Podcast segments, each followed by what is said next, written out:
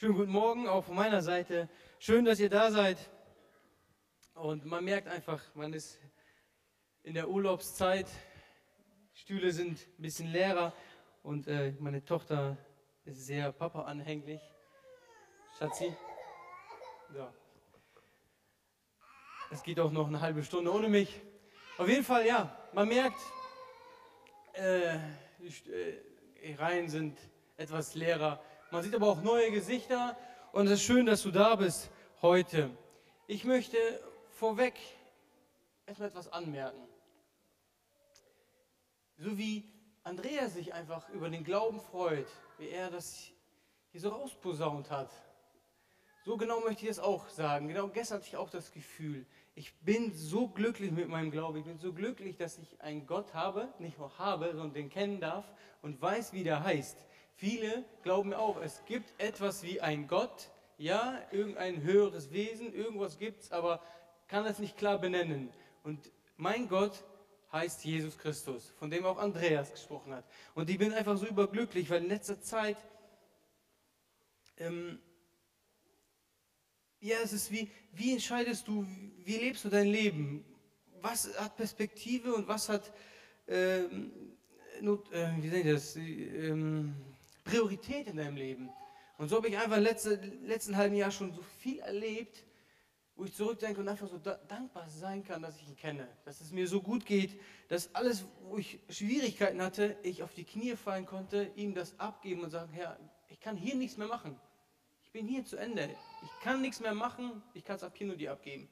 Und das Gleiche mache ich auch immer mit der Predigt. Ich sage, Herr, jetzt kann ich nichts mehr machen. Ich kann nach vorne gehen, ich kann mich Stunden vorbereiten, Wochen vorbereiten. Aber wenn du was sagen willst, so rede du. Nicht, dass mein Gedanken, meine Gefühle mich beeinflussen, sondern dass du redest. Dir möchte ich Raum geben. Ja, und ähm, genauso habe ich ja auch vor kurzem, so letzte halbe Jahr dazu gedacht, ein bisschen was erlebt, was gemacht.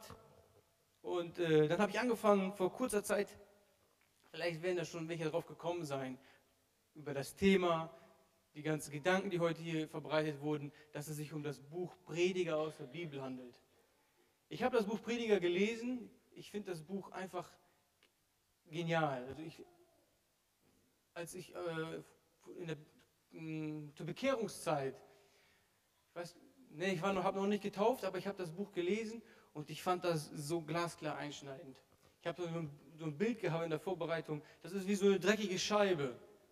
Wenn du, du da durchguckst, wie jeder will etwas erhaschen von der Zukunft. Jeder will irgendwas sehen, will da durchschauen, sieht nichts und kämpft und putzt, aber der Dreck ist von außen.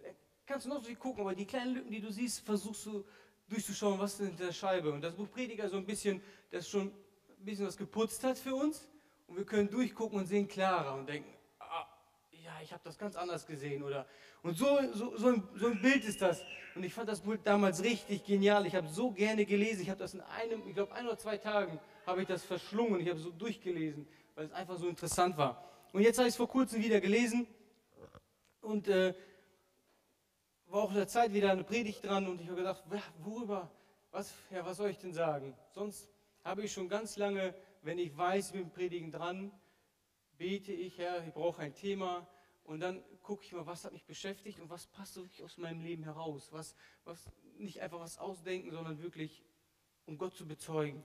Und ähm, so ein paar Kleinigkeiten habe ich gefunden und dann dachte, ja, darüber kann ich reden, über Prediger.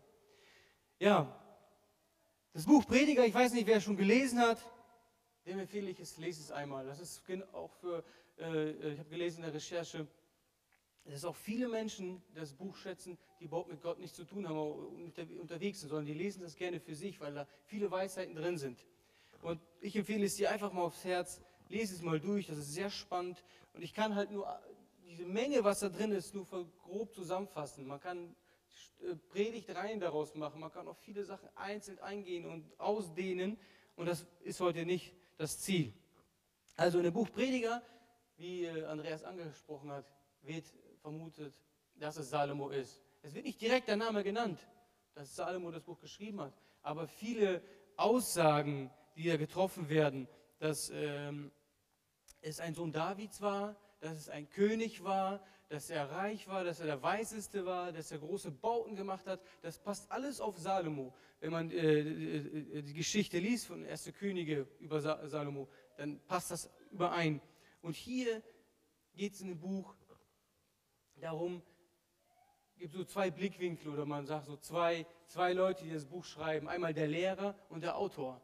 Der Lehrer, der, der gibt die Hinweise fürs Leben, die er schmerzhaft selber, selber erlebt hat. Er will dich davor bewahren. Und der Autor, der das einleitend zusammenfasst und am Ende das ein bisschen wiedergibt, was der Lehrer dir sagen will.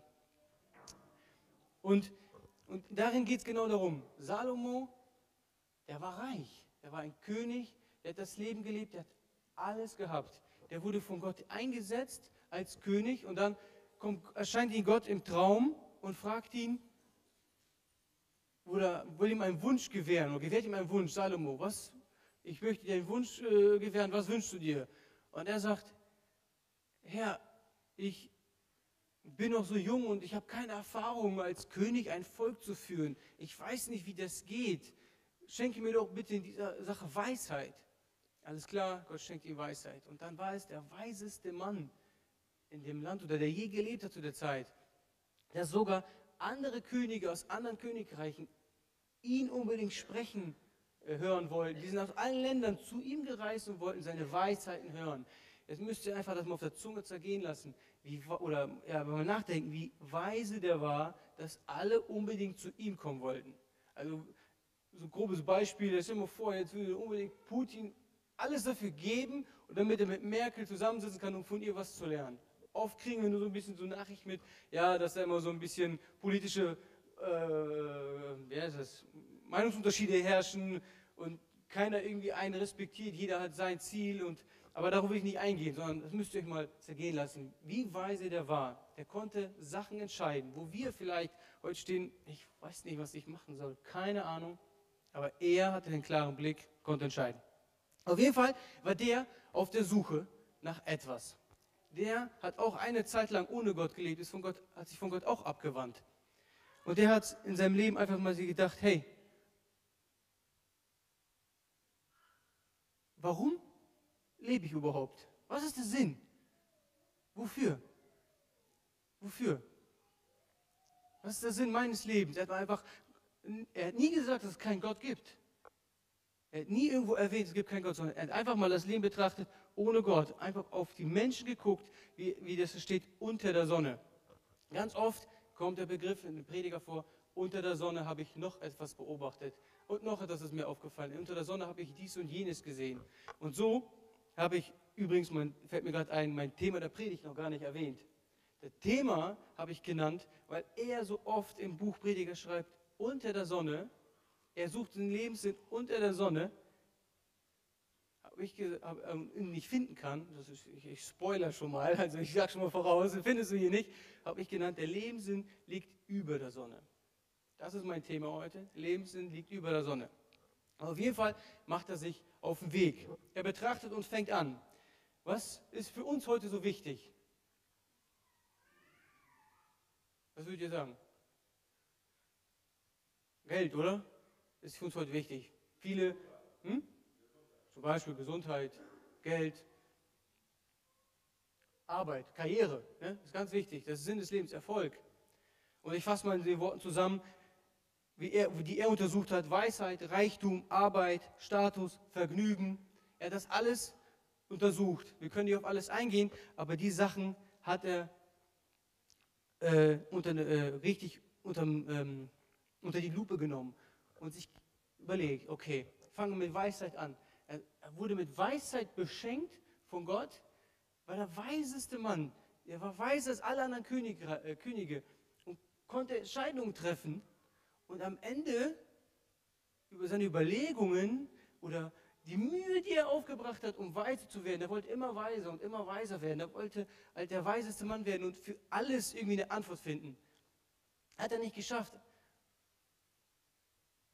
Er sagt am Ende, kommt zu dem Resultat, das war alles sinnlos. Wir nehmen mal einen äh, passenden Vers, Prediger 2, 2,15 da. Ah, ich bin zu, zu weit. Da dachte ich mir, also äh, Salomo dachte sich, wenn es mir genauso ergeht wie einem Dummkopf, was hat es dann für einen Sinn, dass ich mich um Weisheit bemüht habe? Und ich sagte mir, das ist doch unnütz. Man erinnert sich an den Weisen ebenso wenig wie an den Dummkopf. Später in der Zukunft wird er sowieso alles vergessen. Der Weise, genau, äh, der Weise muss genauso sterben wie der Dummkopf. Das ist erstmal sein, sein Entschluss. Wir, wir dürfen nicht vergessen, er betrachtet alles ohne Gott. Er guckt auf das Leben und betrachtet, was habe ich davon? Das heißt, er bemüht sich, bemüht sich um Weise, erlangt das. Er spricht nicht, dass Weisheit äh, vollkommen falsch ist. Er gibt auch, er sagt sogar, Weisheit hat auch seine Vorteile. Jemand, der Weisheit versucht zu erlangen, der tappt nicht im Dunkeln. Ein Dummkopf, der tappt im Dunkeln, kann sich verirren im Leben. Weisheit hat Vorteile, ja, aber erstmal, wenn man aufs Ende guckt, was habe ich davon? Also vergebliche Mühe, wenn der Tod eh alles wieder ausgleicht. Dann geht er und sagt, okay, dann äh, habe ich festgestellt, da ist es nicht zu finden, ich gehe weiter, ich versuche es mit Vergnügen. Da möchte ich gerne einen längeren Abschnitt aus der äh, Prediger vorlesen.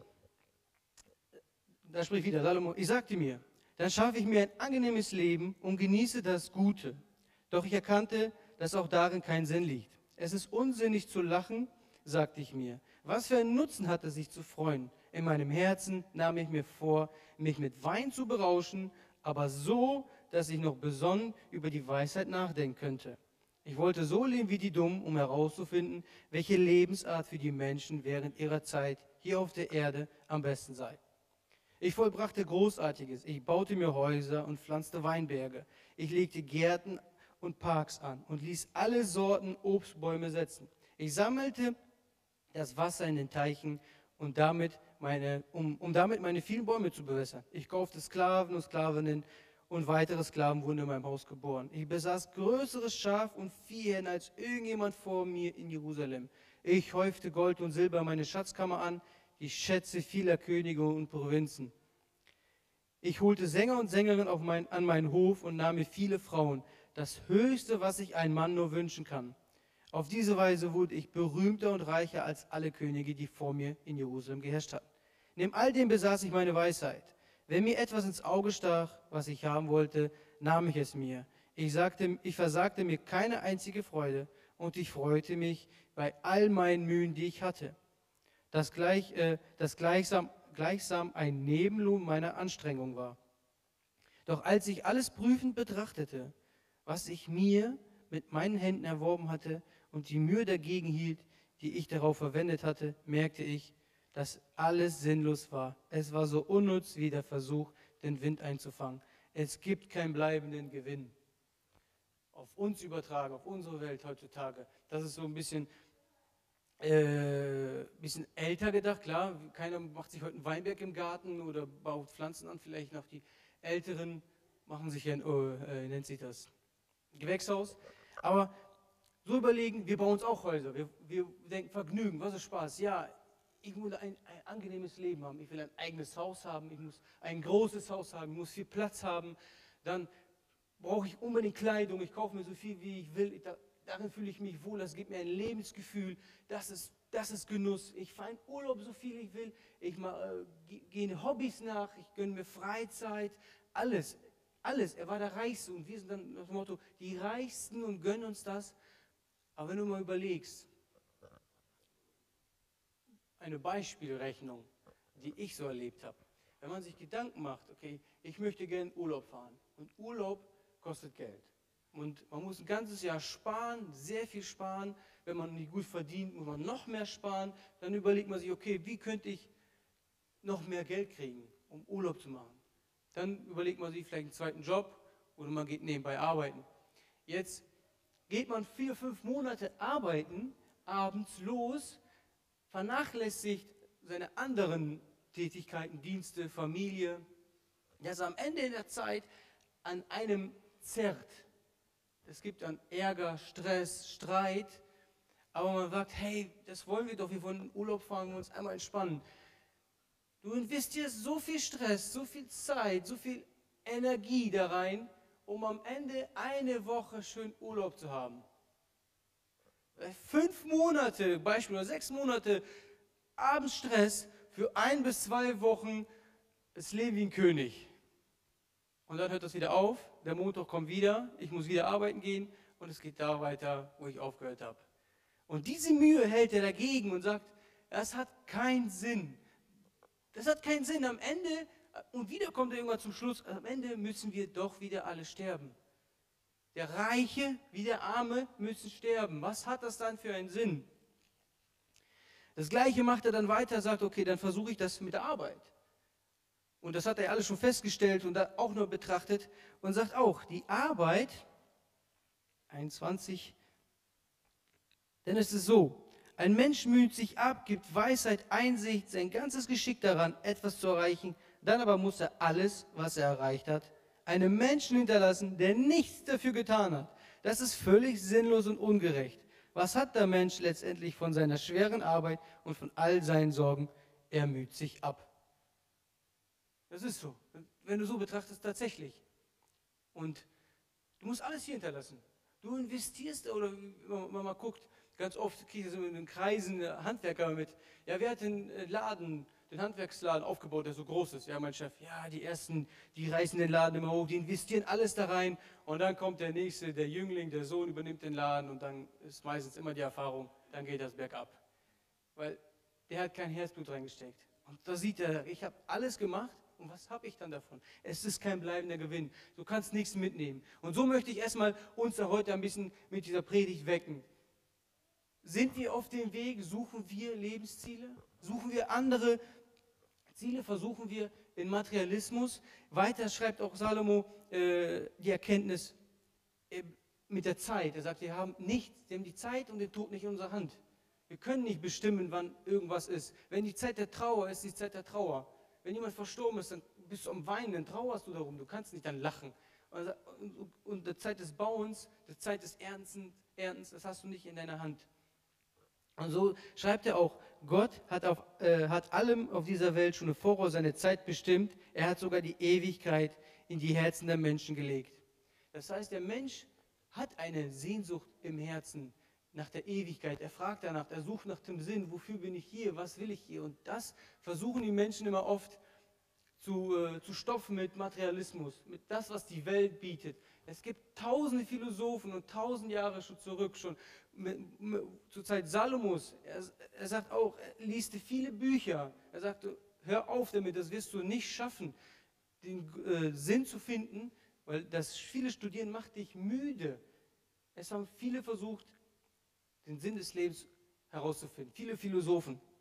Und so kommt er halt um, um den, um, äh, an den Punkt, Menschen haben eine Sehnsucht, die haben die Ewigkeit im Herzen, die hat hier Gott reingelegt.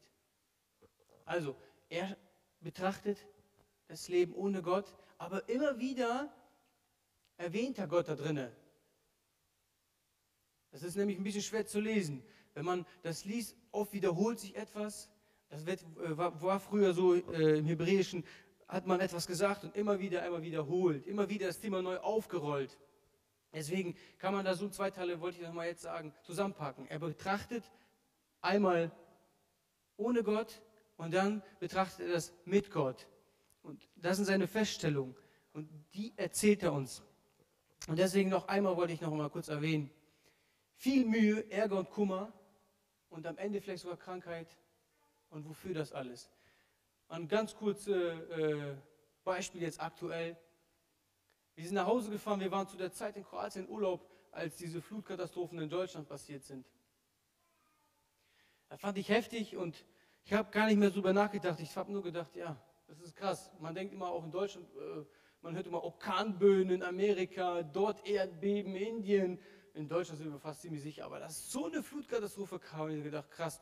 Du bist nirgendwo sicher auf der Welt. Man glaubt hier, ja, ein paar Flüsse, wir haben schon die Flüsse extra schon künstlich so gemacht, damit das Wasser gestaut wird, sich sammeln kann.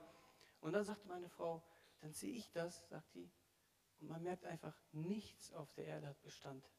Nichts. Da kommt eine Welle, reißt alle Häuser runter und du bist genau da. Wofür hast du dich abgemüht? Wenn du etwas versuchst aus der Welt, etwas Irdisches mitzunehmen, so äh, wie Salomo so beschreibt, das ist wie ein Jagen nach Wind. Das ist bedeutungslos. Das ist wie wir es versuchen, den Nebel einzufangen. Das kannst du nicht. So wie du glaubst, wo du den gerade siehst, Nebel kann ja ein bisschen eine Form annehmen. Wie wenn du schon mal Raucher gesehen hast, wenn die rauchen, können die so Ringe rausblasen. Die sehen so als wenn du die greifen kannst. Wenn du die greifen willst, sind die schon weg. Und so ist so schnell und hastig ist das Leben vorbei. So wie es anfängt, ist vorbei. Und Salomo kommt an diesen Punkt. Und immer wieder ist mir aufgefallen, nimmt er die Realität immer wieder oder äh, erinnert einen daran, es geht alles mal vorbei. Wir müssen alle einmal sterben. Und das ist so ein bisschen, ähm, ja, so kein schönes Thema. Man will, man will irgendwie darüber nicht darüber nachdenken, weil er so ein bisschen vielleicht äh, einen deprimiert, weil man will sich des Lebens ja freuen. Und dann habe ich so einen Text gelesen, äh, so eine Einleitung. Schön, dass du diese, bei der Vorbereitung, schön, dass du diese Seite öffnest. Bist du genau wie ich, der sich einmal hingesetzt hat und einmal über sein Leben nachgedacht hat. Vielleicht hast du schon schon mal öfter gemacht und denkst, wie deprimierend ist das? Aber Gott sei Dank gibt es heute was wie Facebook, Instagram, Google, YouTube, TikTok, die einen ablenken, dass man nicht drüber nachdenkt. Man ist beschäftigt mit anderen Sachen. Tatsächlich habe ich mich da so drin wiedergefunden. Auch wenn mir langweilig ist, dann weiß ich, was ich machen soll. Ich weiß ganz genau, ich hätte so viel alles machen, machen können. Oh, finde ich mich da drin wieder. Dann bin ich eBay Kleinanzeigen, was könnte ich kaufen? Und dann ist der Abend schon rum und denkst, ja, Alex, die Zeit hättest du vielleicht anders verwenden können. Ein Buch lesen, ein für, für dich oder die Bibel oder ins Gebet gehen. Und genauso macht uns Salomo darauf aufmerksam, dass du einmal über dein Leben nachdenkst. Dass du nicht einfach flüchtig dann vorbeilebst, genau nachdenkst. Und er kommt ja zu allem auf den Punkt, alles ist vergänglich, jeder Mensch ist sterblich. Es ist egal, ob reich oder arm, weise oder dumm, arm oder gesund, alle müssen wir einmal sterben. Alle. Wir müssen alle sterben. Und ähm, da kommt er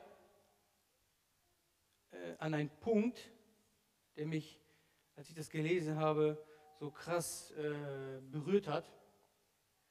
Ich habe diesen Punkt, einen zweiten Punkt meiner Predigt gepackt und den genannt traurig. Trauer reinigt den, das menschliche Herz.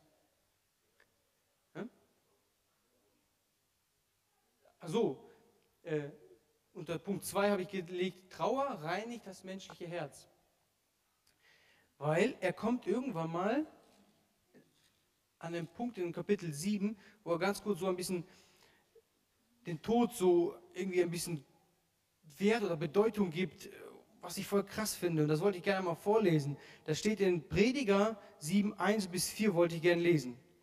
Ein guter Ruf ist mehr wert als ein gutes Parfüm. Parfüm. Und der Tag deines Todes ist besser als der Tag deiner Geburt. Ich fand diesen Satz so krass. Ich denke so, ey, weiß nicht, also ich bin gerne da. Ich genieße das Leben, was Gott mir geschenkt hat. Aber er sagt solche Worte. Geh lieber in ein Haus, in dem getrauert wird, als in ein Haus, in dem ein fröhliches Fest gefeiert wird. Denn dort wird dir bewusst, dass jeder Mensch einmal sterben muss. Daran sollte sich jeder Mensch während seines Lebens erinnern. Kummer ist besser als Lachen, denn Traurigkeit reinigt den Menschen. Der Weise ist mit seinen Gedanken und seinem Herzen bei denen, die trauern. Ein Dummkopf überlegt nur, wie er es sich gut gehen lassen kann. Und als ich diesen dritten Vers gelesen habe, Kummer ist besser als Lachen, denn Traurigkeit reinigt den Menschen. Da habe ich ein Erlebnis gehabt. Dieses Jahr weiß ich nicht, sind irgendwie ähm, das sind so viele Menschen gestorben, dass ich mir darüber Gedanken gemacht habe, was äh, allgemein erstmal über den Tod Gedanken gemacht habe. Weil klar kriegt man im Umkreis mal mit, ja, da hinten aus der Verwandtschaft, ganz weit weg, ist die Oma gestorben. Ja, okay, die Oma gestorben. Gut. Berührt eigentlich so besonders. Dass viele Menschen sterben oder in anderem Land sind viele gestorben.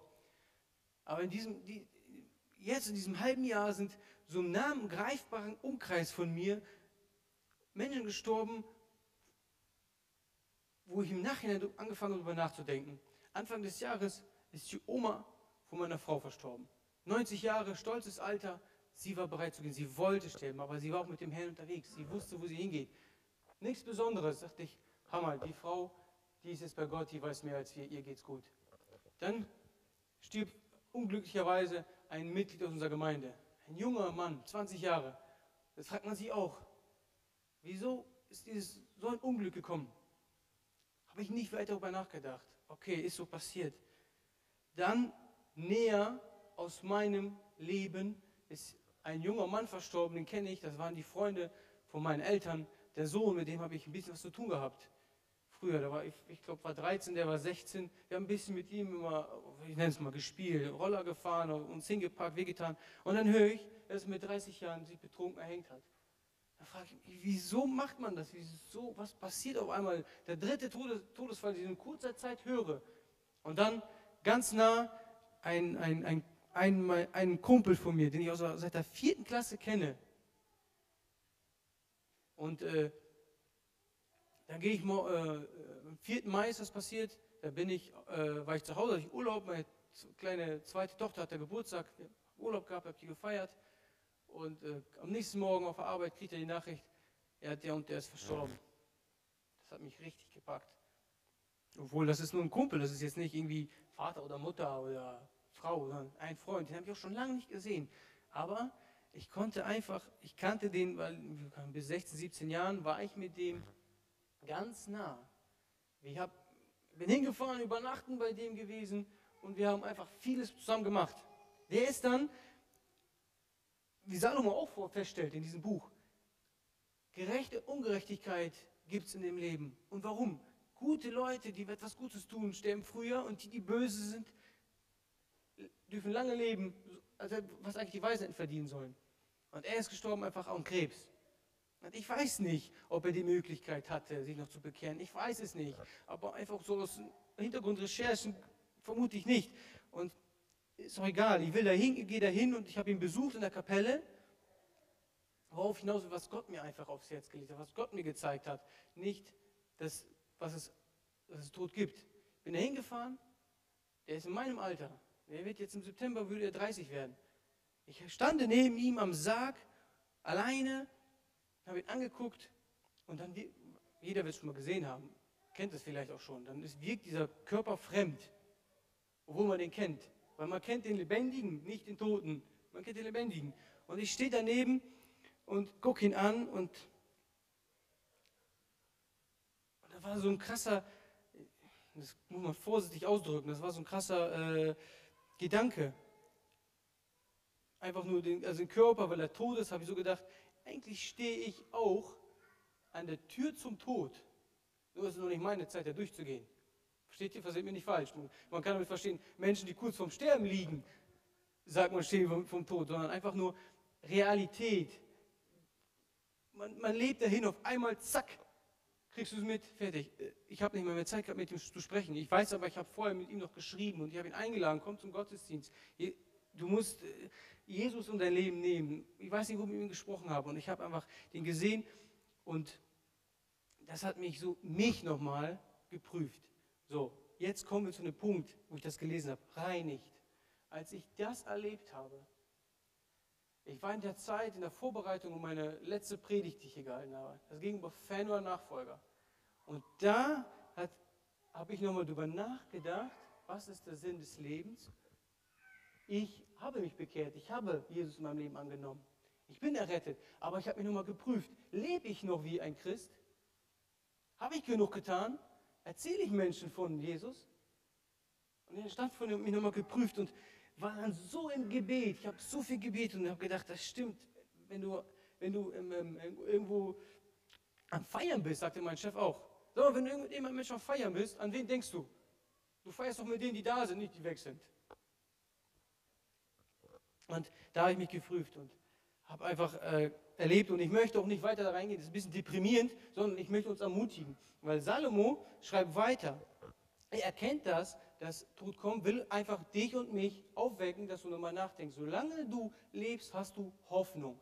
Er sagt, ein Lebender ist besser daran als ein Toter und betitel, unterstreicht das noch mit so einem krassen, äh, äh, krassen Aussage. Ein lebender Hund ist besser, äh, ist besser dran als ein toter Löwe.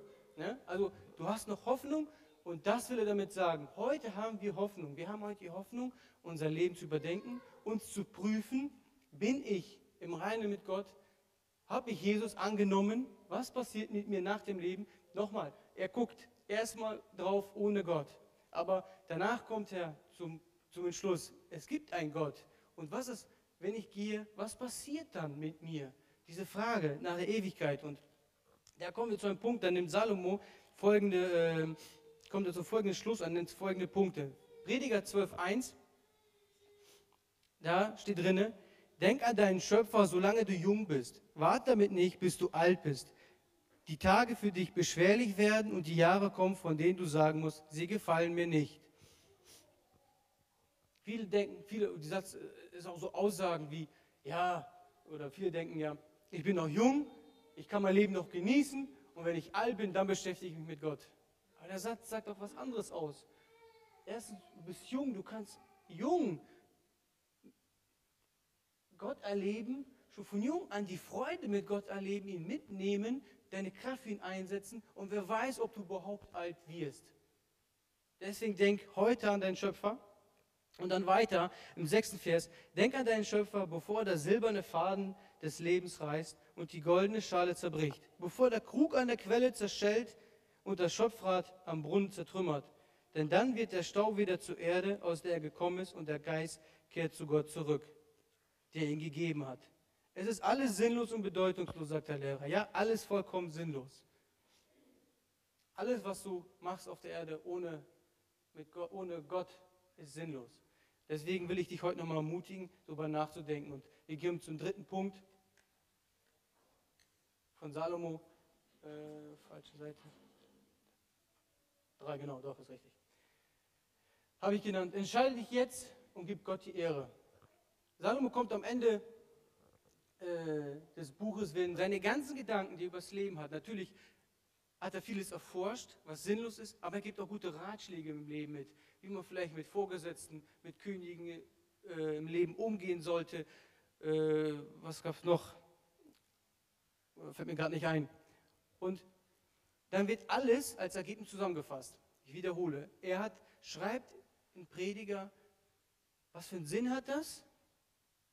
Am Ende bin ich eh tot. Und dann wiederholt er auch immer wieder, nimmt er wieder Gott mit rein. Das möchte ich jetzt vorwegnehmen.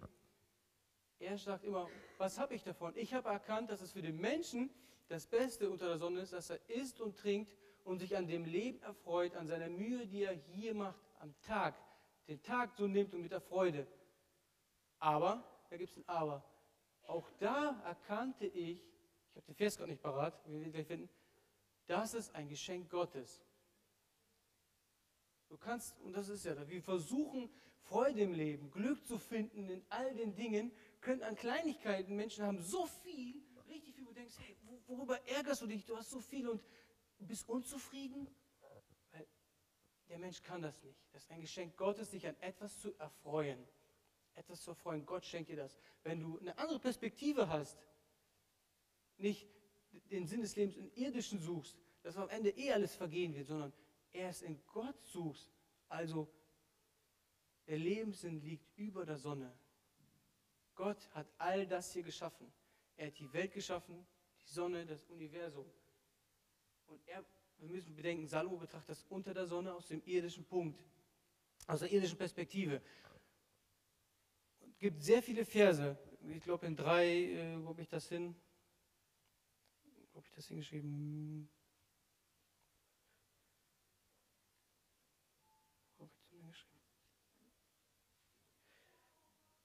Genau, das Beste ist, sich zu freuen im Leben und sich es gut gehen zu lassen. In 3.12 zum Beispiel, in 2.24 bis 25, das will ich nochmal vorlesen. Prediger 2, 24 bis 25. Es gibt nichts Besseres für den Menschen, als sich an dem zu erfreuen, was er isst und trinkt und das Leben trotz aller Mühe zu genießen. Doch ich erkannte, dass auch das ein Geschenk Gottes ist. Denn wie kann man sich am Essen oder Trinken erfreuen oder freuen ohne sein Zutun? Gott schenkt demjenigen, der ihm gefällt, Weisheit, Erkenntnis und Freude. Das habe ich jetzt einmal vorweggenommen. Wenn du mit Gott unterwegs bist, Das ist der Sinn des Lebens. Du kannst Freude finden. Und äh, jetzt möchte ich auch noch zum Schluss kommen. In Prediger 12, 13 bis 14 fasst der Autor den Gedanken, den Salomo äh, weiter, uns weitergehen will, wie folgt zusammen. Lass uns am Ende die Summe von allem hören oder das Endergebnis. Fürchte Gott und halte seine Gebote, denn das gilt für alle Menschen. Denn Gott wird alle Werke vor Gericht bringen, alles, was verborgen ist, er sei gut oder böse. Wir sehen, Salomo hat alles betrachtet. Er hat den Lebenssinn gesucht und am Ende hat er festgestellt, immer wieder nimmt er Gott wieder mit rein, weil er Gott auch kannte. Ohne Gott gibt es keinen Sinn, mit Gott gibt es Sinn. Gott hat alle so geschaffen, dass der Mensch es nicht ergründen kann, ob du willst oder nicht. Weisheit, Salomo mit all seiner Weisheit konnte es nicht ergründen. Gott hat das gemacht, dass wir Ehrfurcht vor ihm haben. Und das ist sein Endsumme. Und er sagt mit diesem aus, das Ziel im Leben, oder der Satz sagt aus, es gibt einen Gott und das Ziel im Leben sollte sein, Gott kennenzulernen. Es gibt einen Gott. Oder er bekräftigt auch damit, dass es einen Gott gibt und dass es Gebote hat. Er fordert was von dir. Am Ende will uns Salomo halt äh, drei Sachen mitgeben. Die habe ich hier in drei Punkten zusammengefasst, damit wir nochmal darüber nachdenken. Wir müssen erkennen, dass menschliche Anstrengungen ohne Gott vergeblich sind. Punkt zwei. Wir müssen Gott jetzt den ersten Platz geben. Und Punkt drei. Wir sollten alles als Geschenk aus Gottes Hand annehmen. Das sind die Erkenntnisse des Buch Prediger. Wir müssen aber jetzt wenn wir weiterdenken, Folgendes berücksichtigen. Salomo kannte zu der Zeit nicht, was wir heute kennen, Jesus Christus. Er konnte das wirklich nur aus dieser Perspektive betrachten. Eigentlich müsste man das Buch Prediger um das Evangelium ergänzen. Das ist ein gutes Buch, um einzusteigen ins Evangelium, habe ich mir wieder gelesen. Viele bekräftigen das als Einstieg ins Evangelium. Salomo kannte das nicht. Er konnte nicht sagen, äh, ja, es gibt ein Leben nach dem Tod, weil der es noch nicht kannte. Aber Jesus, heute liegt der Sinn des Lebens in Jesus. Du kannst dein Leben hier auf Erde verbringen und am Ende zu sterben, wenn du Jesus nicht mitnimmst, wirst du ähm, in der ewigen Verdammnis leben. Jetzt ähm, Genau. Entschuldigung, kurz einmal verwirrt gewesen. Deswegen möchte ich heute uns einladen. Der Sinn des Lebens. Wir wissen heute, dass Jesus gekommen ist. Wir kennen die Geschichte. Oder ich wiederhole es für dich nochmal. Die, wir Menschen sind so sündig gewesen, dass wir mit all unseren Schuld vor Gott oder mit all unseren Opfern nicht mehr vor Gott bestehen konnten. Deswegen hat Gott Jesus Christus, da das Kreuz, auf die Erde geschickt damit er uns alle errettet. Und wenn du heute Jesus Christus annimmst, ihn bezeugst als dein Gott, dass er für dich gestorben ist, dass er der Sohn Gottes ist, und bußt du alle deine Sünden, so ist dir vergeben. Und heute ist das der Sinn. Du kannst noch wo suchen, du wirst nicht finden. Wenn du ein ewiges Leben haben willst, und das kann, wusste Salomo nicht, nach dem Tod gibt es ein ewiges Leben für den, der mit Jesus Christus lebt, der Jesus Christus angenommen hat und in sein Herzen. Denn in Johannes 11, 25 steht, Jesus sprach, ich bin die Auferstehung und das Leben. Wer an mich glaubt, wird leben, auch wenn er gestorben ist. Ich habe noch drei Verse, und da soll meine letzten sein. Da kommen wir auch schon zum Schluss des, äh, der Predigt. In Lukas 10, 27 steht, du sollst den Herrn, deinen Gott, lieben aus ganzem Herzen und mit deiner ganzen Seele, mit deiner ganzen Kraft, mit deinem ganzen Verstand und deinen Nächsten wie dich selbst. Wären, wären zum Beispiel zwei Gebote. Wenn Salomo sagt, fürchte Gott und halte seine Gebote, wären das zwei Gebote, die die zehn Gebote abdecken. Johannes 5,24. Wahrlich, wahrlich, ich sage euch, wer mein Wort hört und glaubt dem, der mich gesandt hat, der hat ewiges Leben und kommt nichts ins Gericht, sondern er ist aus dem Tod in das Leben übergegangen. Ist das nicht schön? Wer will ewig leben?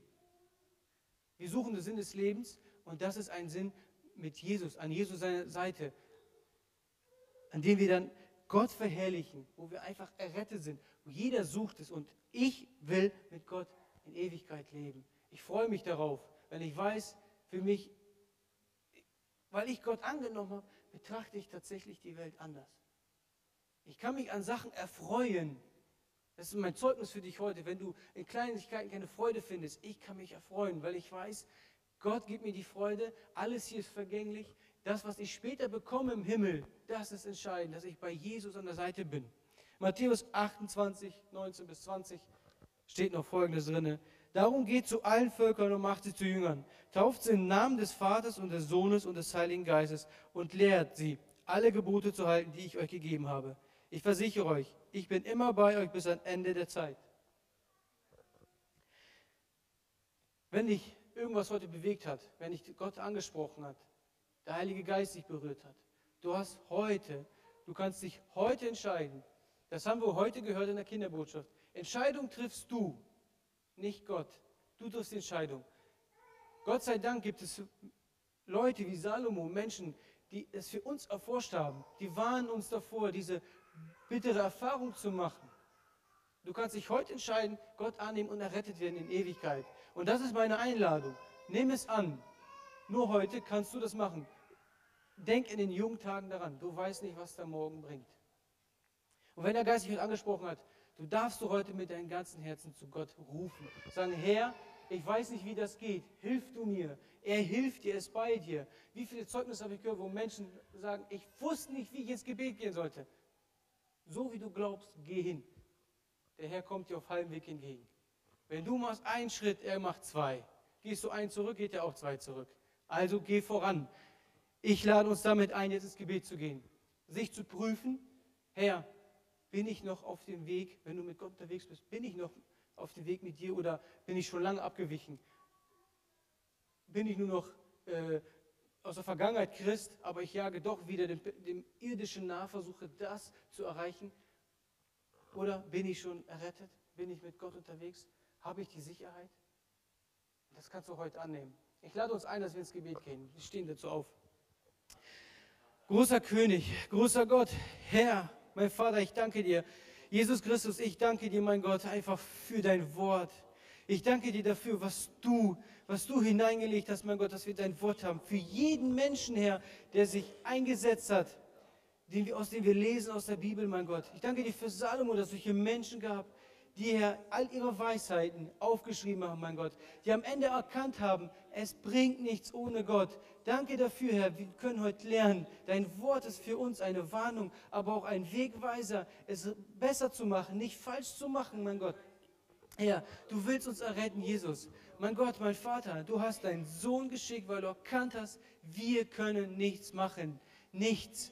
Dafür musste Jesus sterben und uns den Weg zu dir zu bereiten, Jesus. Ich danke dir, Herr, dass du für mich gestorben bist. Heute darf ich immer wieder, dürfen wir deine, deine, ja, deine Freudenbotschaft, deine Rettungsaktion in, in, in, ähm, in äh, Anspruch nehmen, mein Gott. Wir dürfen heute vor, dein, vor, deine Knie, vor deine Füße fallen, vor das Kreuz, das für mich, Herr, das Blut, das für mich vergossen wurde. Mein Gott, und ich danke dir, dass du uns so liebst, Herr, dass du deinen Sohn geschickt hast, Herr. Und ich bitte dich, Herr, dass wir wirklich, die alle Menschen erkennen, mein Gott, dass es nur einen Weg gibt und das ist das ewige Leben und das ist mit dir, mein Gott. Es gibt auch einen anderen, aber den wollen wir nicht, wenn wir uns begreifen, wo das hinführt.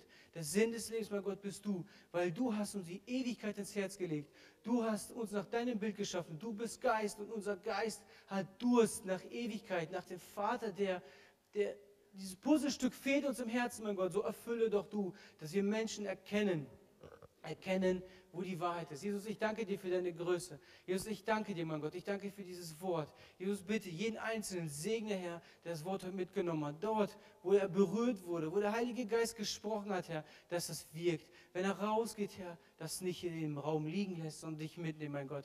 Auch für alle, für alle, Herr, die wir mit dir unterwegs sind, Herr, dass du uns wachrüttelst, nochmal nachzudenken, was ist wichtig für uns, dem Irdischen nachzujagen oder dem nachzujagen, mein Gott, dass wir dein Wort in die Welt tragen, dass wir die gute Nachricht den Menschen bringen. Jesus, ich danke dir, dass wir eine, Ewigkeits, eine, äh, eine Ewigkeitsperspektive haben, eine Zukunft mit dir. Jesus, ich danke dir und ich lege heute den Gottesdienst jetzt, die Predigt in deine Hand. Danke für dein Wort, Jesus Christus. Dir gebührt die Ehre. Amen.